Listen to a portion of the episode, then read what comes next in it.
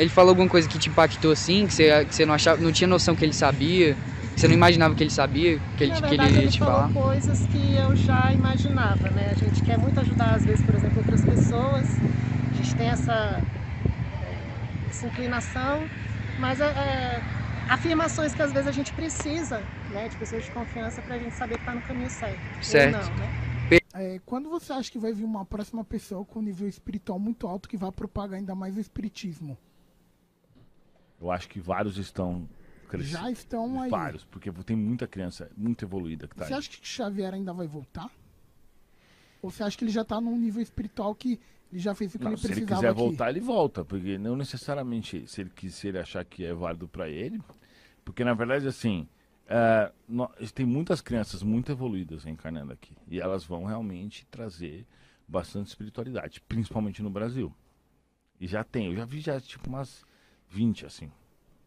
Interessante, O fala. Brasil é o lugar que o espiritismo está mais disseminado? Vai, é, sim, e é o que vai realmente liderar. Tem um livro que Chico Xavier ah, relata, né, no o espírito Humberto de Campos conta para Chico Xavier no livro Brasil, Pátria, Coração do Mundo, Pátria do Evangelho, e ele deixa claro ali que é onde vai expandir para o resto do planeta.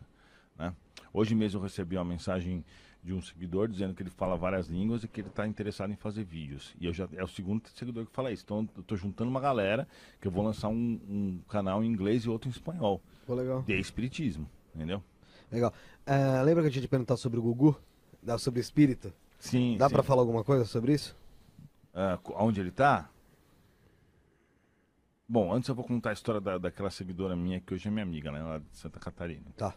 Que ela virou pra mim e falou assim, não, eu queria falar com você e tal. Como ela morava perto da minha casa, eu falei assim, ó, tal hora eu vou estar nesse café que eu vou encontrar com o meu contador. Chega 20 minutos antes.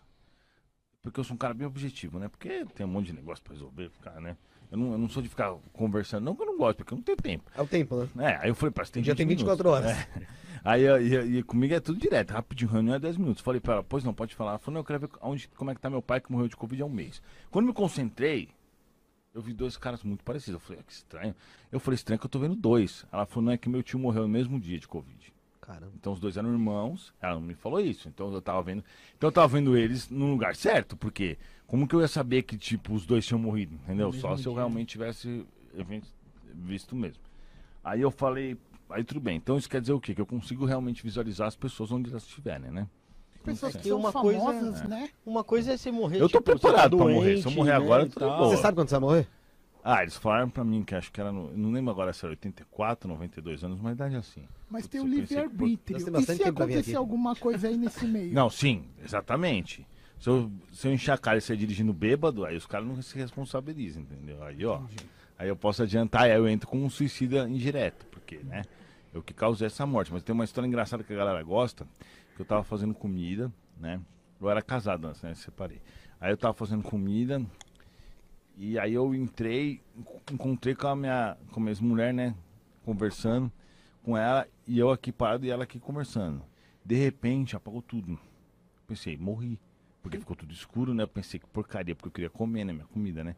Falei, morri, nem jantei fome, e já morri. Eu tinha acabado de fazer mó trampo pra fazer a comida, não lembro se era folha de uva, eu não comi. Não, não era estrogonofe, acho que era. Eu pensei, caraca, queria ter comido aquele estrogonofe, velho, que porcaria. E porque, tipo, eu pensei, morri, né? E agora, cara né? Eu pensou que morrer comecei. tava preocupado com a comida. Eu sempre falo pra galera, janta rápido, porque se você morrer, pelo menos você jantou, né, velho? Porque eu sempre pensava, porcaria, quando eu morrer, chegar lá não tem comida, né? Não pode, não tem comida mesmo igual aqui. Mas tudo bem, depois você se acostuma, é normal. Mas eu fiquei, caramba, meu, eu falei, e agora? Vai acontecer o quê, né, meu? Fiquei parado. E eu não, não vendo nada. Daqui a pouco, pum, assim no celular. Na verdade, acabou a luz. Ela não falou nada, eu também não. Ficamos os dois parados lá, um na frente do outro. Eu não tinha morrido, só tinha acabado a luz. Ô, Eduardo, Oi, você- Ah, caraca. Vai lá, pode falar, pode falar.